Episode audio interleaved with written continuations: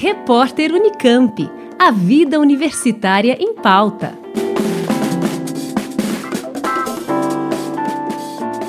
Uma dieta adequada faz parte do tratamento de pessoas com síndrome metabólica, ou seja, que tem um conjunto de fatores de risco para o desenvolvimento de diabetes e de doenças cardíacas. Incluir a restrição às proteínas, como a carne, nessa dieta pode ser eficaz.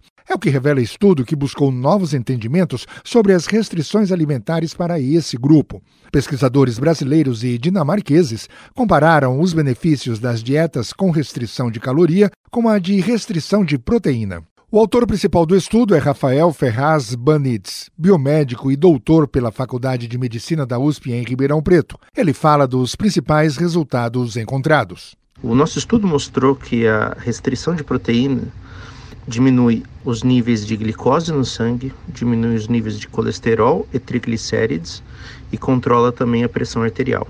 Por fim, também vimos que a restrição proteica é capaz de reduzir o peso corporal com a redução de gordura. O pesquisador explica. Eu acho que o mais interessante desse trabalho é que nós mostramos que a alteração da concentração de um macronutriente nesse caso a diminuição de proteínas, é suficiente para mimetizar os mesmos efeitos da restrição calórica. Então, o nosso estudo mostrou que a dieta isocalórica com restrição de proteínas apresenta os mesmos resultados clínicos que a restrição calórica, que é uma, uma dieta com diminuição da quantidade de calorias ingeridas.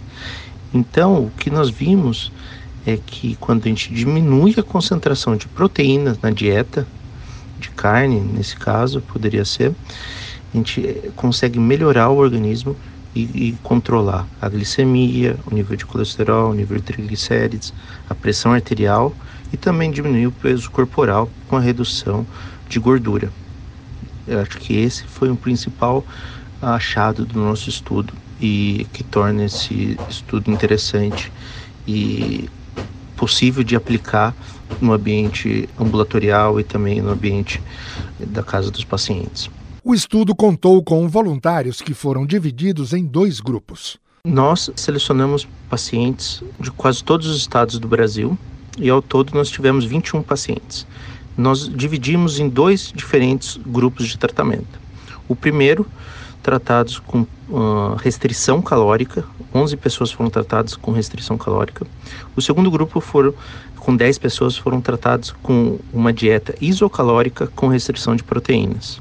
No final do estudo, nós verificamos que tantas pessoas tratadas com restrição calórica quanto as tratadas com a dieta isocalórica com restrição de proteínas apresentaram resultados semelhantes na relação do controle do diabetes e tam também na diminuição da obesidade, no controle da obesidade. Foram utilizadas dois tipos de dietas, uma de restrição calórica e a outra de restrição proteica. Os pacientes foram divididos em duas dietas diferentes. A primeira, a dieta com restrição calórica, o qual os pacientes nós avaliamos o gasto energético basal de cada um desses pacientes após encontrarmos a quantidade necessária de quilocalorias diárias, nós reduzimos 25% a quantidade de quilocalorias ingeridas durante 27 dias.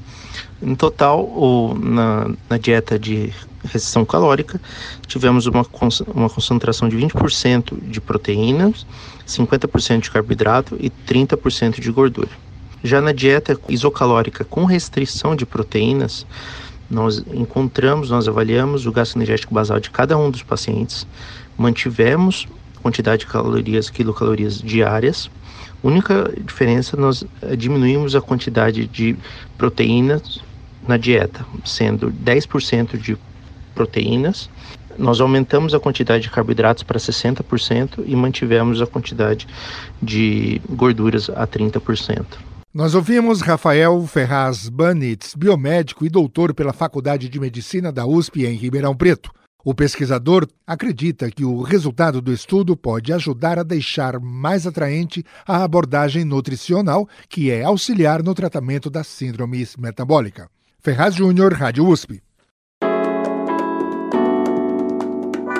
Repórter Unicamp. A vida universitária em pauta.